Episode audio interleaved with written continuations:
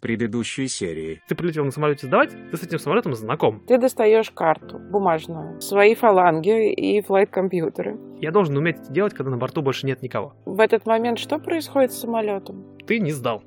Ты сегодня лицензию уже не получишь. И он надел на тебя очки. Будет это вот так. Будет это плохо. Ну, мне кажется, ты чувствовал себя очень уверенно. Я летаю без рук. Да-да-да, уже на опыте. Попал, не видно ни черта. В облаке, в тумане, неважно. У меня терминология из водительских экзаменов. Все, спасибо, маршрут мы дальше лететь не будем, классно. Вообще-то полезно послушать, как это бывает у других людей. Студент-пилот из Бостона Нина Горина и теперь уже частный пилот Георгий Степика продолжает обсуждать финальный экзамен на получение лицензии частного пилота.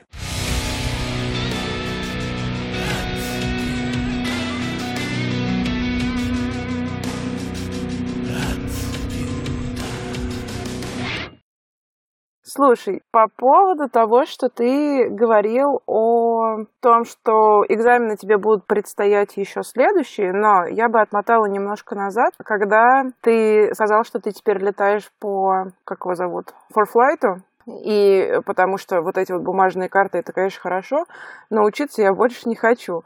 И, и я подумала о том, что вообще говоря, конечно, пилот — это тот человек, который вообще никогда не, не останавливается в получении образования. И учиться еще предстоит многому, ну, даже то, что ты сразу же после того, как защитил свою самую маленькую лицензию, самую первую, я имею в виду, маленькую не по значению, а по старшинству получений. Младшую. Младшую, да, младшую, так правильнее. Вот, ты сразу же пошел за следующими э, двумя по очереди. Ты хотел рассказать про экзаменатора отдельно. А что я хотел рассказать про экзаменатора отдельно? Не знаю. Ты сказал, что он э, тебе очень понравился, А, и ты про да. него отдельно хотел рассказать. Это важно. Мне не зря его рекомендовали. А ну-ка. Мне очень не зря его рекомендовали. Я вообще, в принципе, как еще как тестировщик и, и зануда. Я очень э, к сервисам вообще, в принципе, отношусь критически. А даже вот э, экзаменатор для пилотов это все равно сервис в известной степени. Это и, и комфорт, и профессионализм, и все на свете. Поэтому я очень сильно порадовался э, тому, как он себя ведет. И во время сдачи, и особенно после нее. Во-первых, он профессионал. Прям профессионал-профессионал. Он отлично держит, э, хотел сказать, аудиторию, хотя я в него один. Вот контакт. Он его постоянно поддерживает. Он не бросает. Он, э, не давая подсказок, э, дает какую-то вот все равно канву определенную. И где-то местами все равно подталкивает. Потому что даже когда я сдавал вот этот первый устный экзамен, были моменты, когда типа, ну, ту- не то, что туплю. Ну, что-то не могу выцепить, что-то забыл, где-то потерялось в голове. Она, голова такая странная штука. Где-то что-то лежит, надо только найти где. Оно есть. Но при этом он оставался достаточно, не знаю, как сказать, дистанцированным, что ли. Холодный такой дяденька, типа. Причем мы с ним и в первый раз, и тем более во второй раз общались примерно, как, знаешь, как два пилота. Просто собрались, сели, обсуждаем вот полет следующий. Просто очень долго и дотошно, чего обычно, наверное, не делает никто. Никто не обсуждает свои вылеты по три часа, внося в, в свои вот эти вот обсуждения еще и всю вот эту вот юридическую часть. Там. Кому что можно, кому что нельзя. Мгм. Такие вещи. Какие должны быть документы у меня на руках, никто это не обсуждает, не сидит. Все, все просто знают. Когда вот я первый раз сдавал эту практику и все валил, он до последнего э, пытался мой моральный дух ни, никуда не, не это... Хотя он уже был порушенный мной. Но он сделал все, чтобы как можно аккуратнее все с этим работать. Он, скорее всего, видел, что я уже в жопе. Можно говорить в жопе в моем подкасте? Можно, наверное. Я же главный. Давай разрешим. Я и не запрещал, собственно. То есть он, скорее всего, уже видел, что мне некомфортно и что все плохо.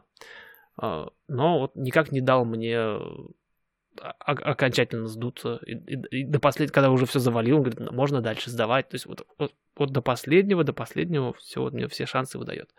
И потом мне понравилось, как он переключился. Второй раз, когда я уже сдавал, все все равно он достаточно холодно, коротко, без комментариев особо, без реакций, наверное, не считая вот этого вот моего разворота на 360 над облаками. Это его прям порадовало.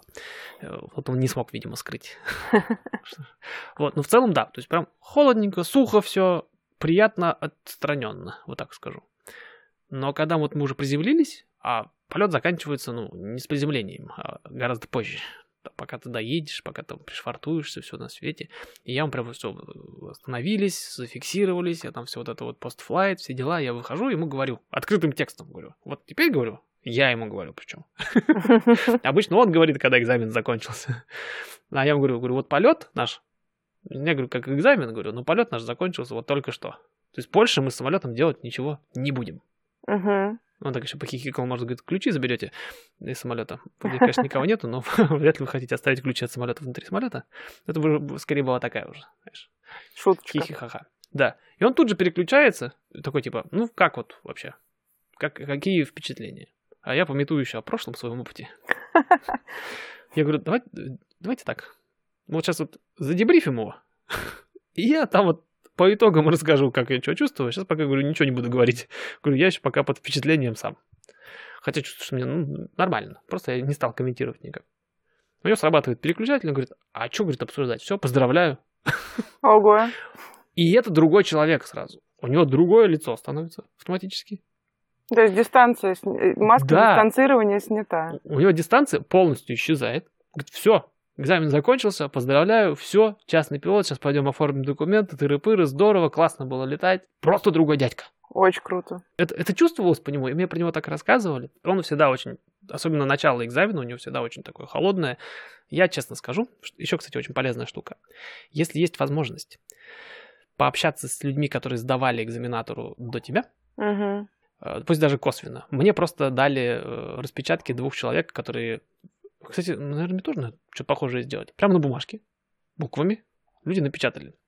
Вот я сдавал там такому-то вот экзаменатору экзамен. Вот мы вот так вот сделали. Фактически то же самое, что мы сейчас с тобой делаем. Типа как ревью. Да, такой вот ревью с точки зрения именно вот студента, э, который сдавал. И я вот два таких отчета прочитал, и там прям так и было написано, что вот этап самого экзамена, начало особенно экзамена, то он очень сильно дистанцируется прям не типа иди нафиг, кто ты такой, а вот именно вот это вот. Uh-huh. Появляется вот эта вот холодная достаточно дистанция, и дальше, чем дальше все идет, тем проще с ним начинается работать. Просто нужно вот это вот игнорировать. Потому что он, он игнорирует э, какую-то вот такую моральную сторону. И ты, говорит, просто надо тоже просто игнорировать и вот заниматься делом. Потому что к концу все станет понятно и станет все хорошо. Я вот это прям четко почувствовал. И вообще, в принципе, полезно такие отчеты читать, если они есть, или общаться с людьми, которые общались, сдавали вот этому экзаменатору, чтобы примерно, опять же, понимать, э, что ожидать. Все проблемы от незнания часто бывают. Чем больше ты знаком не только с материалом, но и с экзаменатором, к которому ты идешь, вообще советуют прилетать и знакомиться. Это вообще капец. С э, экзаменатором? Да, это не запрещено. Если ты знаешь, где он живет, где он работает, то не мешает тебе прилететь. Я вот когда прилетал в Пасароблес, условно говоря, так. я в теории мог, зная, где он, например, находится, мог прийти, пожать ему руку и улететь. Хм. Вообще советуют так делать. Потому что, во-первых, это не запрещено, а с другой стороны, это волей-неволей э, ломает какой-то все дополнительный барьер. И когда в следующий раз прилетаю, к нему, прилетел бы к нему сдавать, то ты уже не незнакомый. Это не просто какой-то чувак ко мне прилетел, а это вот этот вот тип, который ко мне прилетал уже и знакомился. Ну, понятно, какой-нибудь talk, там, про погоду, про природу, про еще что-нибудь, идите занимайтесь своими делами. Помогает. Я этого не делал. Ни в первый раз не получилось у меня. Хотя я прилетал на Маклин, на тот аэродром. То есть я успел даже слетать на аэродром, где я бы сдавал экзамен первый. Полностью всю подготовку прошел. Ни с первым, ни с вторым экзаменатором заранее познакомиться мне не получилось, но я особо и не старался, честно сказать. Но вообще советую. И вот познакомиться с тем, как он принимает, как ему сдавать, тоже очень полезно. Чем больше знаешь, тем меньше боишься. Это так работает. Ну да. И вот в этом плане он мне очень понравился, вот именно его вот такой вот профессиональный подход, он такой прям, он оправдывает вот эту свою и холодность и дистанцию, потому что вот он сам по себе очень добрый дядька, ему было бы очень сложно принимать экзамен, будь он такой добрый дядька постоянно. И ему было бы сложно сдавать, кстати. Ну да. Мне было бы сложно сдавать такому веселому, добродушному пилоту. Мы бы с ним хулиганили примерно как с Сергеем, с моим Да я просто подумала, что, может быть, он на, на эту маску на себя надевает, как раз зная, что он по жизни добряк. И, ну, то есть он иск- искусственно это делает. Это очень классно, да. У него есть такой вот режим принятия экзамена. И он прям... Он в меру противный. В смысле, э, то есть можно же быть вообще мерзким. Типа, э, нифига не знаете, пришли сдавать свои экзамены, идите в баню домой. Я вас всех завалю.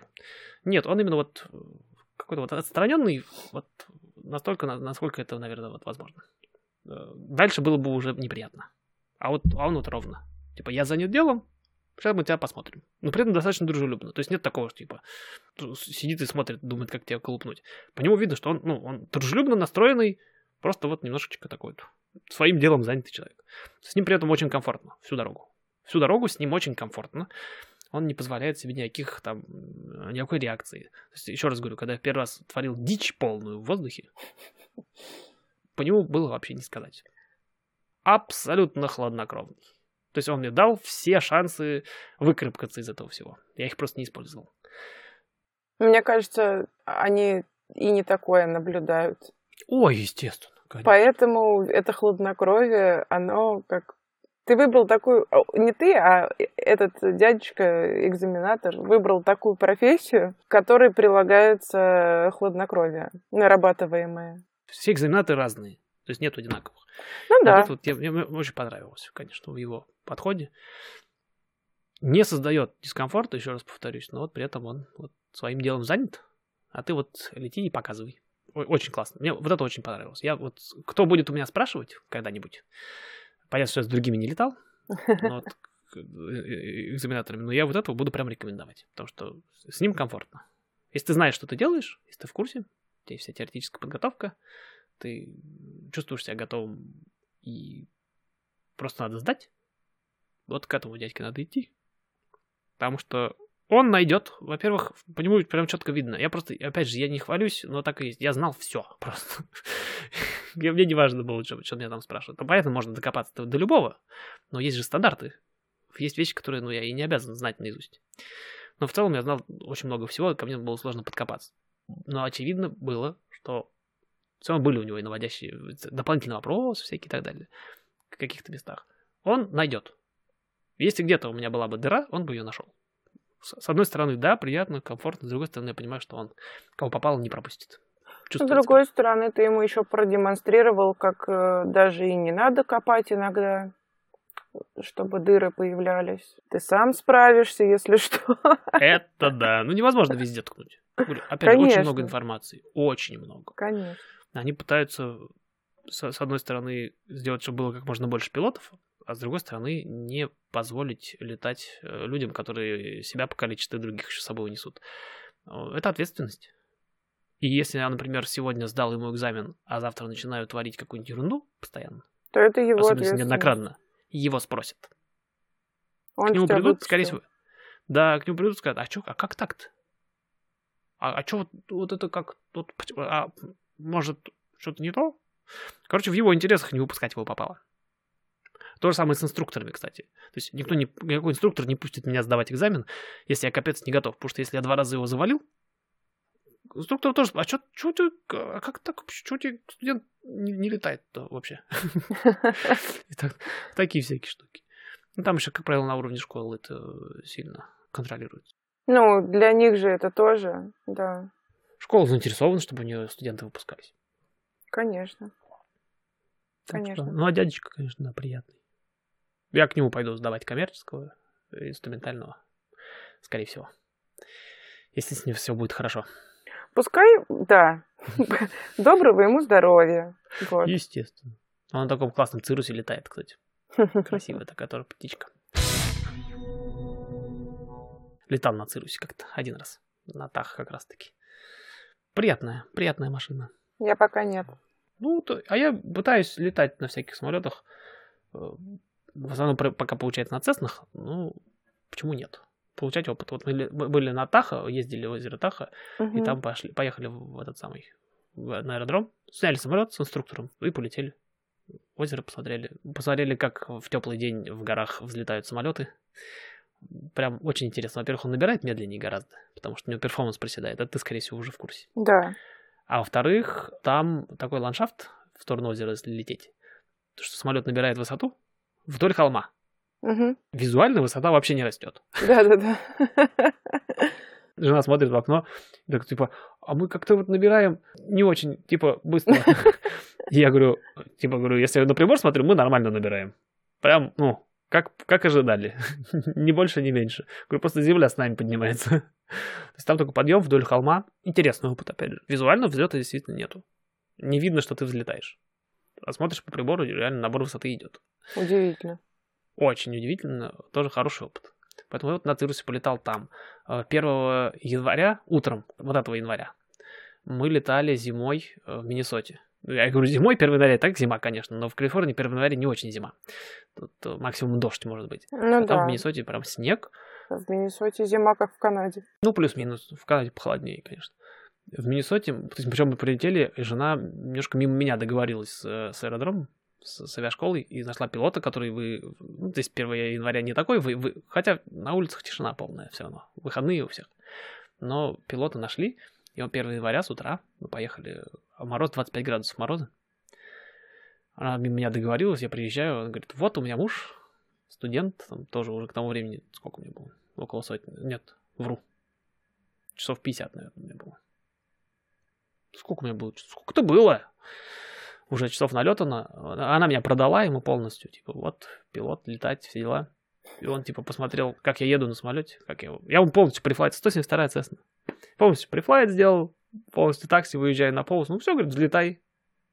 Я говорю, типа, тут же зима, снег и незнакомый самолет. А, по барабану, взлетай.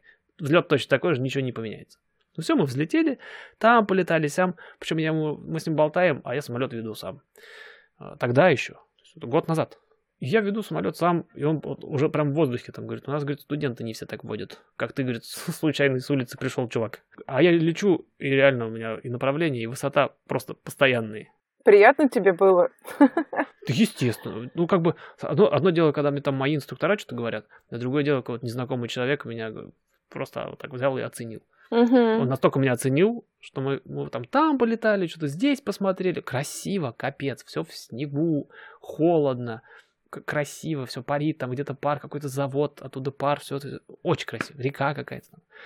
Красотища, короче каких-то там пару кругов сделали, где-то полетели, заходим, и я понимаю, что он меня начинает инструктировать. Типа, вот, сейчас тыры-пыры, здесь там так спустимся, здесь заход, здесь туда, этим скажем, там тормоза там аккуратно, типа полоса, там снег. Я говорю, ты, ты, я сейчас садить это буду, что ли, сейчас? Он говорит, а почему нет? В итоге, короче, он мне там проинструктировал немножко, потому что, ну, непривычная полоса, все равно снег, зима, и там процедуры у них свои на своем аэродроме. Я эту Цесну еще и посадил сам. Зимой. В снег, в лед. Ну, какой-то, все равно какой-то полоса. Холодная, как минимум. Да, мне это еще предстоит. Снежок-ледок. И он мне отдал самолет полностью, я его полностью сажаю. А я вообще никто, я студент. Ну да. Чувак пришел просто левый, непонятно кто. Я сажаю самолет зимой впервые вообще в жизни сам руками. Ноль практики. Все посадил, нормально пассажиры не жаловались. Так что вот, вот, вот так вот я вот. Сейчас мы летим в Колорадо, надеюсь. В смысле, надеюсь, уже билет куплен. Я сейчас веду переговоры с... Э, ну, есть переговоры. Никто не ответил еще, к сожалению. Ты инициировал переговоры. Я инициировал переговоры. Я хочу, короче, там полетать, во-первых, там тоже зима в Колорадо настоящая, с, со снегом и всем. А там же в Колорадо от того аэродрома где-то минутах в 50, наверное, сам этот аэродром, у него высота 5900, что ли? 5-6 тысяч футов. Аэродром над уровнем моря. Да, да, да. А от него в 40 минутах есть аэродром почти 10 тысяч. То есть он прям, ну, в горах, в горах. Это, короче, аэродром самый высокий в Америке. Может, до них не доходит сообщение просто? Они слишком так, так, высоко. Так высоко? Не знаю. Знаю, попробую через пару дней позвонить просто по телефону. Потому что хочется. Я хочу попробовать, во-первых, просто полетать, а во-вторых, э, попробовать э, попасть вот этот самый высокий в Штатах аэродром, потому что там даже выдают бумажку, что типа ты долетел до самого высокого в штате аэродрома. Потому что другого такого аэродрома в Штатах нет. Все, нету аэродрома выше. Пускай сложится. Пускай они тебе уже ответят. Хочу договориться. Я, наверное, семью с собой наверх туда брать не буду. Специфический будет полет, там и потряхивать будет, и все на свете. Если семью, то где-то вокруг там покатаю просто. И вот с инструктором не буду чекаутить самолет, потому что это долго и дорого. Раз, а во-вторых, у меня опыта полета в горах нет, ноль опыта. Поэтому мне проще будет взять инструктора и просто с ним полетать. Ну вот. Хочу вот такую ачивку себе. Полететь на самый высокий аэродром в Штатах на каком-нибудь самолетике. Ну, пускай получится, и ты потом расскажешь всем об этом. Ой, обязательно расскажу, и где-нибудь в телеграммах фоточки покажу, потому что это будет... Это, наверное, одно из того, ради чего стоит вообще учиться летать, даже если нет каких-то далеко идущих планов. Это иметь возможность, например, приехать в какой-нибудь город, взять самолет, самому там с чекаутом или просто с инструктором и вот самому руками полетать в каком-нибудь красивом новом месте и кого-нибудь покатать там. Вот у меня, опять же, приезжала тогда... Я еще студент. Я еще ничем ничего. Я летаю с инструктором. Но прилетала в Штаты Ирина Чеснокова, например. Я говорю, о, привет, прилетаешь, здорово, покатаю на самолете. Ну, капец же круто. Да, это очень круто. Приезжай, покатаю на самолете. Кайф же. Не, не каждый может просто так вот сказать.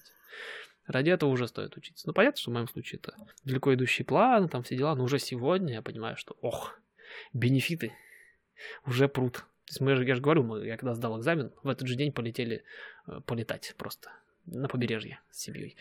А через несколько дней, буквально через пару дней, в этих же выходные, полетели завтракать в соседний, э, в соседний аэропорт. Причем полетели в один, там если коротко, опять же, все это в каких-то соцсетях есть. Прилетели в один аэропорт, там закрытый ресторан в этот день почему-то. Мы такие, блин. Тогда мы взяли из Салиносов в Отсадвиль, прыгнули буквально. Там даже высоту набирать не приходится, они очень рядом. Я буквально вот выпрыгнул и сел. И вот мы сели, там ресторанчик, и я еще главное говорю, говорю, ребят, официанты, говорю, все очень классно, но у меня, говорю, этот самолет надо вылетать через 40 минут максимум. Потому что этот самолет там дальше ждут, он забронирован. Мне нужно сейчас быстренько позавтракать и улететь. Они такие, да-да-да, все сейчас сделаем, все будет быстро, все будет классно, сразу вот вам счет. Мы сели и сидим, мы точно знаем, во сколько нам нужно встать из этого ресторанчика, uh-huh. чтобы сесть в самолет, улететь и сдать вовремя самолет, потому что за мной как раз мой уже на тот момент бывший инструктор Сергей на этот же самолет должен был сесть с, со студентом и что-то там с ним делать. Все, мы позавтракали, мероприятие удалось, ради этого, собственно, все случалось.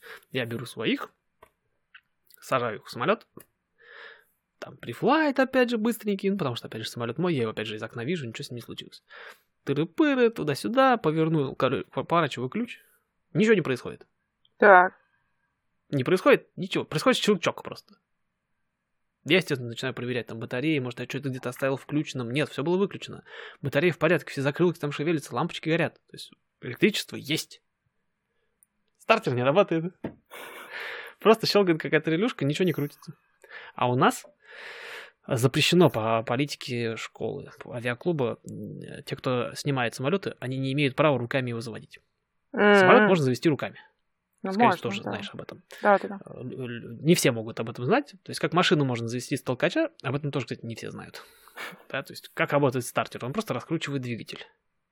А, что в самолете, что в машине. Но двигатель можно раскрутить и с обратной стороны.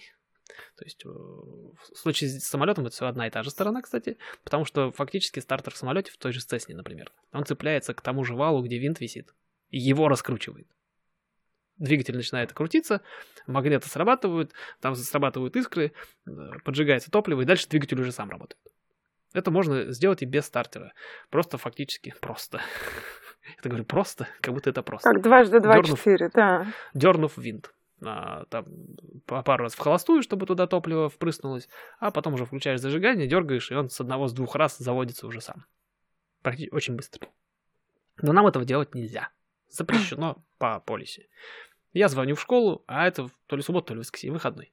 Там никого нет, ни механиков, никого. Я им звоню, говорю, типа, вот так и так, ничего не заводится. Они говорят, а у нас нет никого. Все, попробуй там что-нибудь. Я говорю, да это да, этому хозяину позвоню школы. Звоню Джошу, говорю, так и так не завод. Он говорит, ну да, бывает с ним такое, иногда, редко, но бывает. Это другой самолет, не мой любимый. Uh-huh. Элька. Говорит, попробуй в обратную сторону покрутить. Может, там типа что-то с этим. А я такой думаю, какая разница, в какую сторону буду его крутить? В общем случае стартер от вала отцеплен. То есть, ну, нету связи между ними. Я думаю, ну ладно, мне хозяин школы говорит, винт в обратную сторону покрутить. Я покрутил. Так. Понятно, что стартер вообще даже не заметил этого.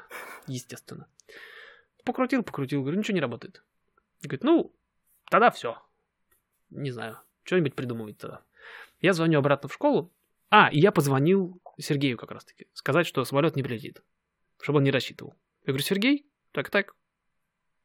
Самолет сказал... Ситуацион, да. Ситуацион happened. Вот. Он говорит, типа, ну ладно, типа, получается, да, что у меня нету следующего вылета.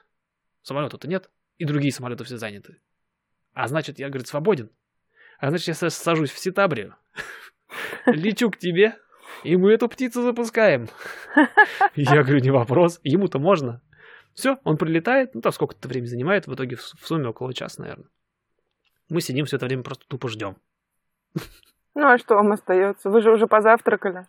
Абсолютно ничего не остается. Мы там ждем, он прилетает, мы обратно забиваемся в этот самолет. Достаточно простая процедура. Он его тыр-тыр, тыр-тыр, я его включаю в зажигание, он делает один раз тыр, он заводится. Мы, мы с ним садимся в, в свой самолет, я в этот самолет, который уже завелся, взлетаем и улетаем домой.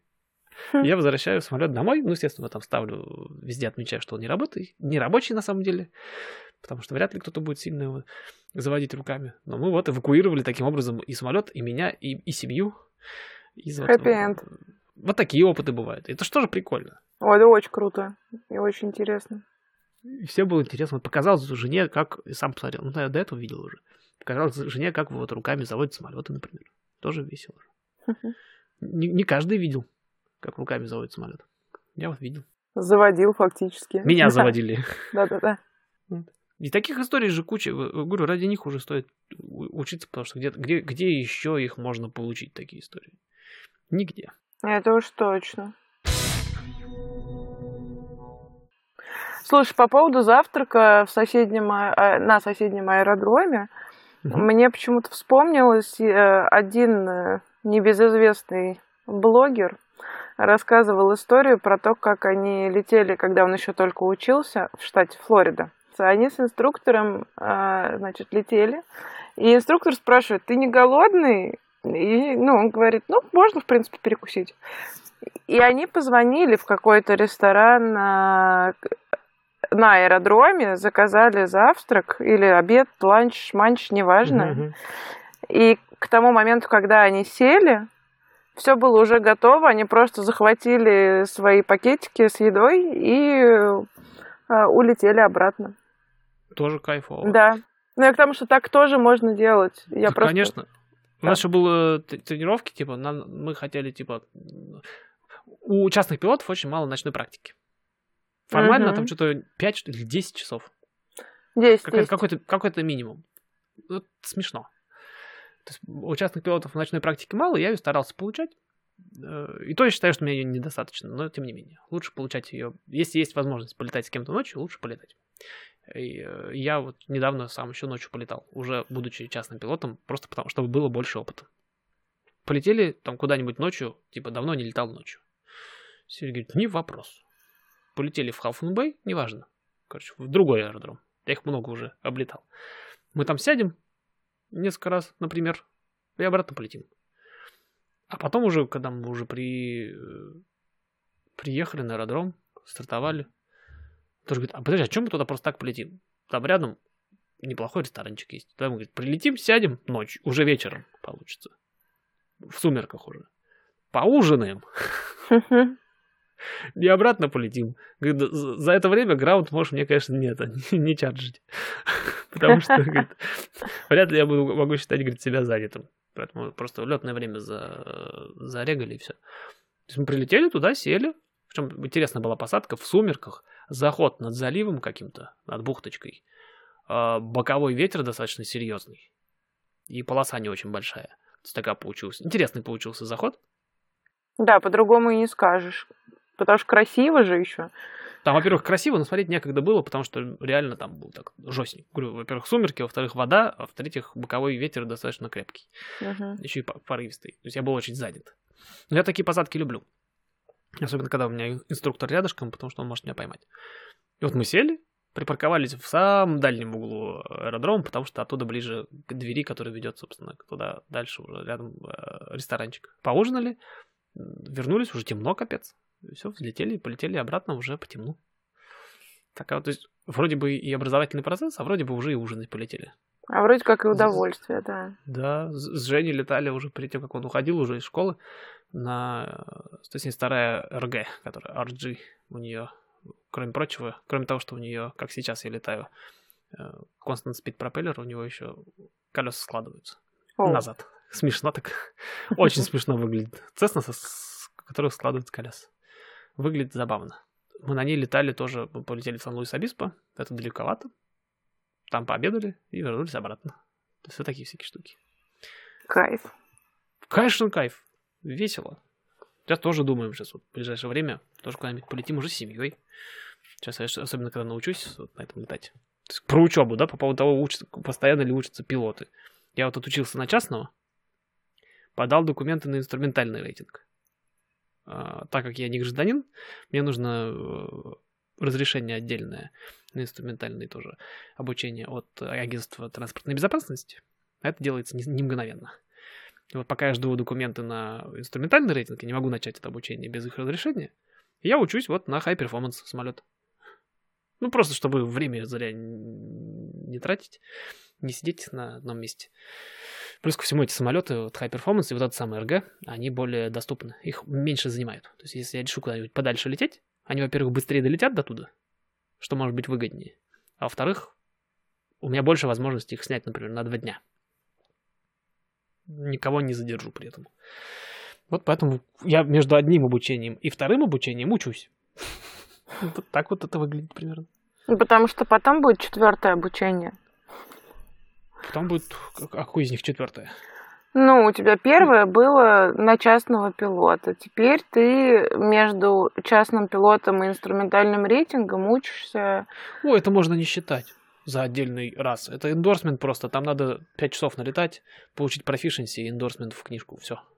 Там нету много чего учить. То есть это такое, скорее, наоборот, пере, это, пере, как повышение квалификации. Ну, да, грубо говоря, да. Никакая даже не лицензия отдельная. То есть первая частная, вторая вот у меня будет э, рейтинг на инструментальные полеты, потом uh-huh. лицензия коммерческого, и потом, скорее всего, все-таки, наверное, придется получать инструктора. Все-таки так, да. Ну, даже если я вдруг решу куда-то в бизнес-авиацию идти, джетами какими-нибудь управлять, э, для них тоже, кстати, интересный момент. Если я хочу идти в линейный, я точно знаю, что это полторы тысячи часов. Ну да. Это я точно знаю. Если я хочу в бизнес-авиацию, я тоже должен налетать сколько-то часов, но никто не скажет сколько. Не, зависит. Э, есть, есть люди, что... которые устраиваются после 500, угу. а есть люди, которые не могут устроиться с, 8, с 800, например. Ну да. Там вот нету никакого порога такого четкого определенного. Все хотят как можно более опытного пилота себе, конечно. Конечно. Я сейчас налетал 200, я налетаю, дай бог, еще 100-150, наверное, ну, то есть я выйду, наверное, там с, максимум с четырьмя часами из всего моего обучения. Uh-huh. И где-то нужно будет брать еще. А где их брать? Я либо буду продолжать тратить деньги, либо я буду работать или подрабатывать, например, в зависимости от доступности, э, инструктором, и тем самым налетывать часы. Если я буду part-time, то долго. Если я брошу работу и полностью устроюсь туда работать, то быстро. Налетать часы и там идти уже куда-то работать серьезно. Ну, пилотом, чтобы не инструктором. Да, понятно. Я, у меня в планах стоит тоже получить коммерческую лицензию, а потом летать на э, медицинских э, джетах, чтобы, вернее, на джетах при госпиталях, да, по-моему, так это называется. Разные компании есть. В Массачусетсе распространена Life Flight, в Texas, э, в Техасе распространена Care Flight называется. Ну, это прям организация, которая обеспечивает перелеты для... Да, да, да. У них есть вертолетчики и самолетчики. Вот. И для того, чтобы летать, э, чтобы они тебя рассмотрели, тебе нужно полторы тысячи часов, да. Ух, капец. То есть, то есть несмотря на то, Добрый что это просто джеты, все, все на полторы тысячи? Да. Жестко. Они, ну, потому что это медицинская история, они хотят очень надежных пилотов себе.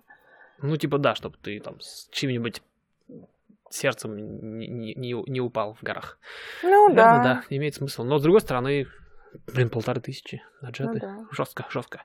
С другой стороны, можно практиковаться уже. Я, на самом деле, тоже планирую. Единственная проблема, что у меня своего самолета нет. Я, скорее всего, буду тоже тратить это деньги. Но у нас, да и в ваших, по-моему, районе есть. Называется Fly Angel. Или Angel Flight. Надо... Я не помню порядок слов. Короче, это тоже ребята, которые э, собирают волонтеров. Волонтеров, важно зарабатывать на этом не получится.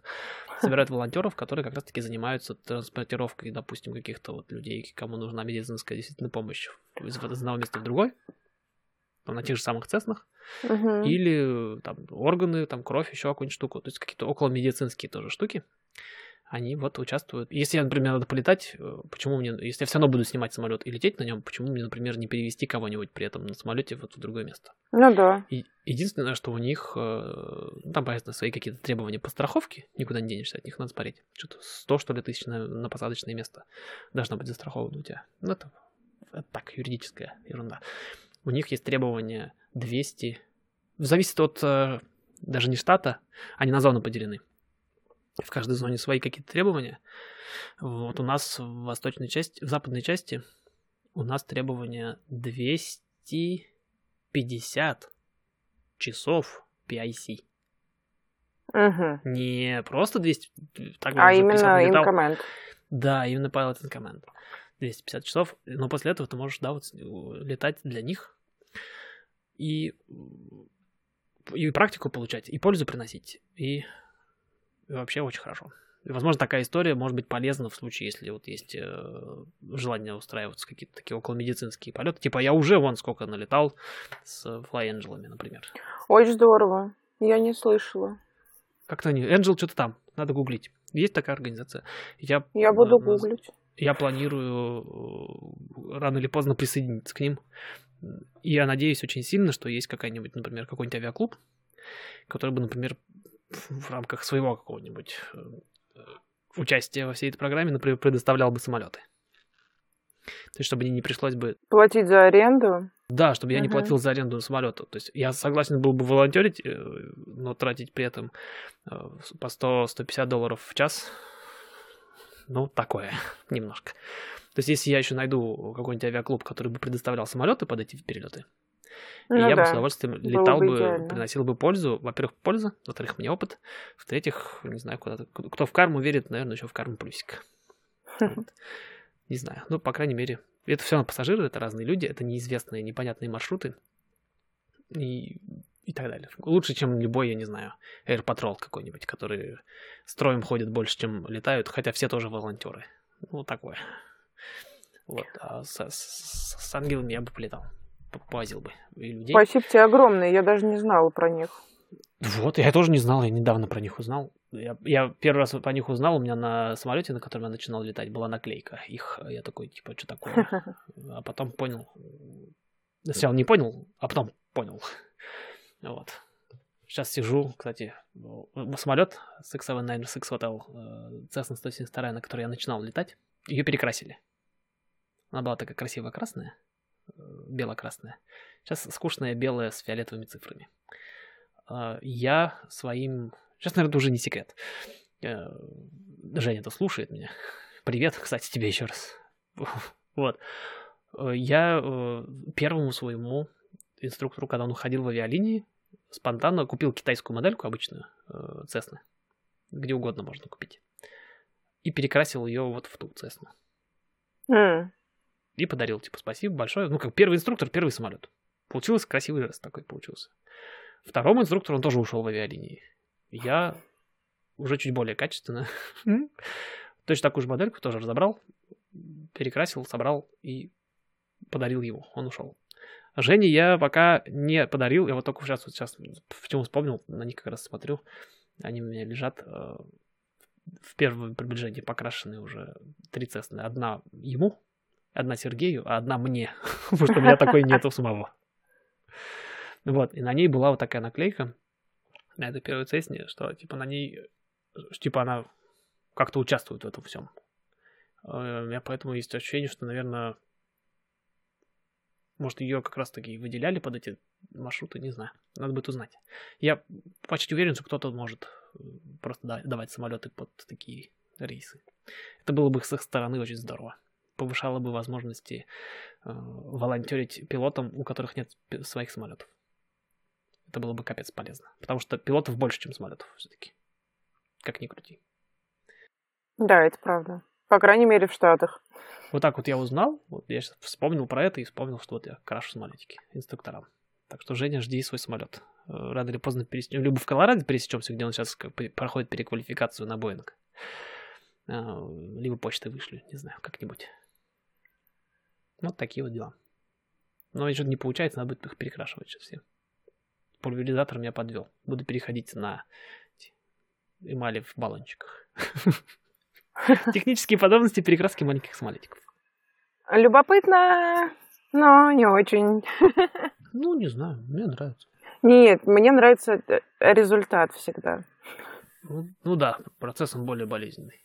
Но без процесса результата не будет, что, что в обучении на пилота, что в покраске маленьких самолетиков. Абсолютно согласна. Вот такие у нас экзамены, такие у нас самолетики, вот такие у нас всякие есть штуки волонтерские, пилотские, оказывается. Вот. Про них тоже полезно знать. Наверное, особенно, да, если есть план летать. То есть ты в итоге учишься, чтобы летать вот на джетах в мете. Да. Кайф. И это цель. Слушай, пока мы не э, попрощались, а пора уже, три часа с половиной пишемся уже. Да. За это время у меня успел от- отмениться мой сегодняшний полет. А зачем ты бы сказала бы, мы бы остановились? Нет, они мне позвонили, я не взяла трубку, потому что неважно, и мне пришло уведомление, что у меня отменился сегодняшний полет. А, то есть ты просто никуда не торопишься. А, я понял. Я думал, я думал из-за записи. нет, зачем? нет, нет.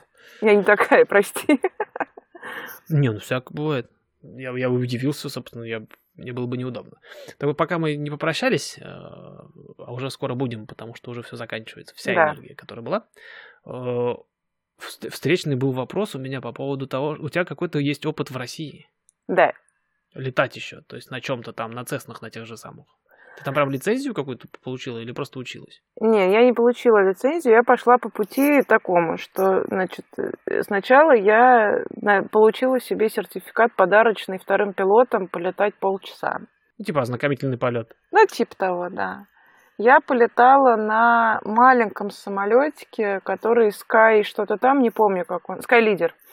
Вот, это, ну, он очень смешной. Я когда увидела, что его одной рукой инструктор просто перепарковывал, я У нас такой испугалась. же есть. Спорт, спорт Стар называется. Мгм. Тоже прикольно. Маленький одной рукой за винт возится, да-да-да. Да, да, да. И еще ветерок в тот день был такой конкретный. В общем, мне было, честно говоря, э, страшновато. Но мы полетали, и я поняла, что хочу учиться. Начала выяснять, там, что как. Мне знакомая знакомая дала контакт своего инструктора, с которым она летала на Цесне 150. Вот, я с ним Мгм. связалась, он мне сказал, что почитать, дал мне на это пару недель и сказал, вот через две недели давай приезжай ко мне в Подможайск и полетаем. Вот. И э, я с ним полетала уже два часа и поняла, что у меня тогда были очень зыбкие планы, непонятные дальше, что будет происходить относительно меня в России. И я ну, не, не была уверена, что я готова брать на себя обязательства и идти прям школу в школу и там учиться. Мгм. Это какой год? Э, Год назад это было. А, это вот все свеженькое. Да, да, Ясно. да. В итоге налетала 38 часов, Ох. да, которые нигде никак не залогированы. Никто об этом, кроме меня, не знает. Ну, и теперь всех вас. А, Но я имею в виду, что это никак по документам я не могу нигде. Ну, понятно, что у тебя никакого курса не начался, ты нигде не училась, а просто летала. Но у Ну меня да. есть мой опыт, который у меня никто не заберет. Ну да. Вот. Здесь тоже, кстати, никто не запрещает. То есть, если я лечу на самолете, я могу посадить, условно говоря, своего сына за штурвал, он будет получать опыт, но при этом Нигде нигде ты это не учитывается. запишешь. Естественно. Мгм. Просто потом он быстрее сдаст на пилота, например. Например. Или, или наоборот, дольше, потому что я ему все испортил. Кто знает, ты же еще пока не сделал себе инструкторскую лицензию. Нет, я поэтому очень аккуратно отвечаю на вопросы, чтобы, не дай бог, не идти в разрез с инструкторами. Вот как только получу инструкторскую лицензию, буду прям всем рассказывать, как правильно летать. До тех пор нет, извините. Но ты можешь рассказывать, э, как правильно летать до тех пор, пока это не идет в разрез с одним из ФАЭвских учебников, правда же? Э, С одной стороны, да, а с другой стороны, э, я могу, например, рассказывать про аэродинамику, там, про то, как что работает, какая система. Да. Но ни в коем случае не упираться ни в какие методологические вещи. То Да. есть, например, я никогда не буду рассказывать ни тебе, ни кому-то, э, до тех пор, пока я вот сам не буду инструктором, например, как садиться, как правильно заходить на посадку. Нет, как, как- где какие закрылки, какой где скоростной режим, сколько там давать оборотов двигателя. Нет. Ну да, справедливо. Почему? Потому что твой инструктор тебе объяснил по-другому, а его инструктор объяснил тоже иначе. Потому что любое обучение – это в любом случае усреднение. Я сегодня, например, что я позволю себе сказать, Я сегодня летаю уже как частный пилот, и заканчивая обучение до экзамена, я начал понимать, надеюсь, это не очень вредительское будет замечание, что все те, большинство тех процедур, которые даются во время обучения, они усреднены очень сильно. То есть та же самая работа в паттерне, например, Uh-huh. Да? Я, опять же, не буду сейчас вдаваться в подробности отдельных шагов, но все инструктора по-разному отчасти дают, э, там, когда включать обогрев карбюратора, э, при какой там скорости э, там, или на каком этапе переключать закрылки из одного положения в другое, при каких условиях, на каких закрылках сажаться и так далее. Это все настолько усреднено, понятно, для чего это делается, что я сейчас вот научился, на экзамене я это все повторил, я молодец, безопасно сажусь. Но на самом деле сегодня я уже иду, я использую примерно те же самые процедуры, но я их использую больше, больше как руководство. Потому что я уже руками чувствую, что вот я поставил 20 закрылки, я уже на шорт-файнале, я вот-вот сяду, я 30 не хочу. Ну, конечно. Хотя написано везде, что я сажусь, ну, и написано, и в чек-листах у меня написано, и мой инструктор говорит, что вот последний вот short final 30 градусов сел. Ну да. У меня М-ка до 40 градусов закрылки делает. А я хочу 20. Мне комфортно. Я сяду с 20. Потому что там где-то ветер, где-то еще что-то, где-то, возможно, я проморгал. Не буду менять конфигурацию. Капец стабильно захожу нравится. Ну, не слушай, хочу... это же то же самое, как э, про вождение, например. Сдать экзамен и водить э, дороги в Грузии – две большие разницы. Вот-вот, я примерно про то же самое и, и говорю. То есть ты на опыте понимаешь, как тебе комфортно. Плюс есть поправки на ветер, поправки на влажность и прочие всякие штучки. И еще количество людей в самолете. В твоей посадке э, есть поправки на то, как ты до этого на этой же посадке себя там где повел. Да, может быть, ты что-то позже или раньше, наоборот, сделал. Ну и, в общем, куча всяких нюансиков. Вот это понимание, оно приходит сильно попозже. О, и да. Поэтому я никогда не буду рассказывать, ой, да, вот, вот на такой скорости вот это включаем, здесь вот повернули, сразу вторые закрылки, а может быть и нет. А может быть твой инструктор вообще по-другому тебя учил. Может быть. То есть я пересел, например, с одного инструктора на другой внутри одной школы. И первый мне инструктор говорит, вот в этот момент включать э, обогрев карбюратора, а второй в другой. Угу. Один по месту, а второй по оборотам. Эти две точки близки в общем случае, но в частных случаях они отличаются. То есть я могу попозже подлететь вот в такую конфигурацию. Поэтому таких советов я давать не буду. Пока. По двум причинам. Во-первых, Зачем сбивать студентов, которые работают с инструкторами, которые сейчас объясняют им, как делать, как-то, а во-вторых, кто я такой? Пока. Сдал на своего частного, там, сколько, э, месяц назад. Вот сиди, летай свой самолет. Ну вот, э, потому что все равно я всерьез убедился за вот эти два, два года и 200 часов и 4 инструктора, что быть инструктором это это, блин, профессия. Конечно. Не буду говорить искусство или призвание, ни в коем случае. Но это, блин, профессия. И неспроста это отдельная лицензия, а не просто какие-то подготовительные курсы. Э, инструктор — это все равно педагог прежде всего. Ему вот этот и контакт, и все на свете, и методология все равно у каждого своя, и так далее.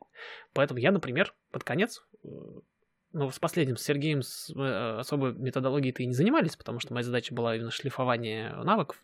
А вот с Евгением мы прошли как раз ту интересную фазу, когда я уже все знаю и умею, и мне надо просто там где-то доучить, где-то рассказать, где-то проконтролировать и так далее. И я его периодически останавливал, потому что он мне начинал рассказывать, опять же, он знает, что я рано или поздно все равно буду инструктором, он мне начинал рассказывать какие-то уже свои э, инструкторские фишки. И я ему говорил, нет, Евгений, пожалуйста, не надо. Во-первых, потому что магия пропадет. Вот эта ваша инструкторская педагогическая магия, она работает ровно до тех пор, пока я не знаю, как это работает. Вот такое самосбывающееся пророчество получается. Потому что как только ты мне расскажешь свою вот эту вот кухню внутреннюю, я начну ее считывать, а я ее уже считываю частично, потому что у меня опыта уже много, и я перестану ее всерьез воспринимать. А местами это может быть опасно или неприятно, или просто доставлять тебе неудобства. Потому что тебе придется менять методологию свою собственную. А тебе не хочется. Зачем? Поэтому говорю, давай, вот ты, я в некоторых местах вот прям останавливал. Говорю, вот сейчас говорю, ты вот, вот-вот мне расскажешь какую-нибудь такую штуку, которую мне как студенту, а я напомню, я еще студент, знать не положено. Не рассказывай. Хочу, чтобы магия на меня работала до последнего. Вот. Ну, такой, ну, ну да, ну да, наверное, не буду. Ну а во-вторых, ты как-то рассказывал, что ты не хочешь, э, не хотел на тот момент, чтобы у тебя место подзнания забивалось бы теми знаниями, которые тебе пока что, как студенту. Потому что я их использовать все равно не буду, Ну а да. оно где-то ляжет. Да, то есть я хочу вот все прочувствовать. Проч- Прочувствовать вс- всю боль хочу. Ну, плюс ко всему, в-третьих, я рано или поздно все равно к этому приду и буду все это учить. Тогда мне это пригодится. А сейчас зачем? То, то же самое, как я, например, не очень сильно сейчас делаю упор на всякие там э, инструментальные заходы, там те же самые эрнавы, по- когда ты по GPS заходишь на посадку, она тебе на, твой, на том же самом приборе показывает э, ну, типа, я скажу, что это локалайзер и Мгм. глайд слоп, но это на самом деле не так. То есть это не радио, это по GPS. Она тебе в зависимости от твоего положения и высоты по GPS показывает, насколько ты выше или ниже идешь. Класс. Да, я технически знаю, как это использовать, но я понятия не имею, какие за этим процедуры скрываются. Пока. То есть как правильно к этой точке прийти. Я знаю, как э, крутилки крутить. Я их кручу. Но при этом не придаю этому никакого значения, потому что я знаю, что на самом деле все гораздо сложнее. Вот сейчас начну учиться, мне начнут это объяснять, как это делать. До тех пор ни-ни. То есть я не играю в вот эту вот в IFR навигацию и всякие там заходы, карты и так далее. Я в это все не играю. Неинтересно. Нельзя. Потом. По рукам так, себя. И все. Ну и правильно. Занимайся тем, что, что умеешь и знаешь. Не потому что спойлеры, а потому что пользы от этого не будет никакой, а переучиваться всегда сложнее. И поэтому я ни в коем случае никогда не лезу, не рассказываю каких-то деталей методологических. Потому что вот не дорос еще сам и не хочу портить работу другим. Встречные все вопросы, и советы все общего плана всегда. К тебе, например, вот как... А в один из первых разов просто разговариваю с, с живым студентом в онгоинге, что называется. Я очень, очень слежу за тем, что я рассказываю и как. Потому что есть общие вещи. Вот сдавать, вот летать, вот ура, вот экзаменатор, вот такая процедура, вот такие документы. Это все у всех общее. Никогда не буду рассказывать тебе, как летать. Спасибо. Потому что нельзя. А-та-та. У тебя есть специально обученный человек для этого. Частный пилот неспроста называется частный. Как я летаю и что я для этого делаю, и какие использую для этого приемы, это мое частное дело. Я могу, конечно, делиться с другими частными пилотами тоже, потому что, опять же, пилот всегда учится. Мне кажется, это работает. э, Если спросят, могу поделиться. А а вот пока не спрашивают, можно и... Но опять, повторюсь, есть огромная разница, кто спросит. Ну да. То есть есть вопросы, на которые я тебе не буду отвечать. Прям вот Не буду и Ну ладно. Иди спроси у инструктора, как вы это делаете. Вот, серьезно. Пусть он тебя... Если у тебя возникает вопрос, а куда я смотрю, когда у меня самолет во флейр уходит? Нет, это не ко мне. Нет, нет, нет. Хорошо, Если у хорошо. тебя есть эта проблема, и ты ее видишь, ты ее несешь инструктору. Я для примера просто. привел. Да, я понимаю. Есть практические вещи, которые, ну, да, вот волнуют, спать не могу. Неси инструктору. Пусть он тебе расскажет, потому что он тебе это нанижит на вашу предыдущую вот эту всю программу, историю. Может быть, скорректирует какие-то вот вещи в, в своей работе. Я нет, извините. Договорились. Хорошо. На этом, наверное, мы с тобой все. Спасибо тебе огромное. Я не знаю, сколько у нас получилось в итоге Я эпизодов. тоже не могу себе представить. Два или три. Но оно еще порежется в любом случае. Оно всегда режется. У нас, мы когда с, Ма- с Машей пишемся, у нас тоже получаются такие длинные куски. Мгм. Потом начинаешь это прослушивать, и, ты- и я понимаю, например, что мы местами там уже по третьему кругу одно и то же обсуждаем. До свидания. Все вырезается в любом случае. Но 4 часа это прям очень продуктивно. Ну, 3, Три с половиной, да. Очень продуктивно, на 2-3 эпизода точно хватит. Что точно, теоретическую часть и практическую часть можно будет разделить на две. Вот, а что оттуда выкинется, ну, не знаю. Посмотрим. Покажешь. Всем покажу, Да. естественно.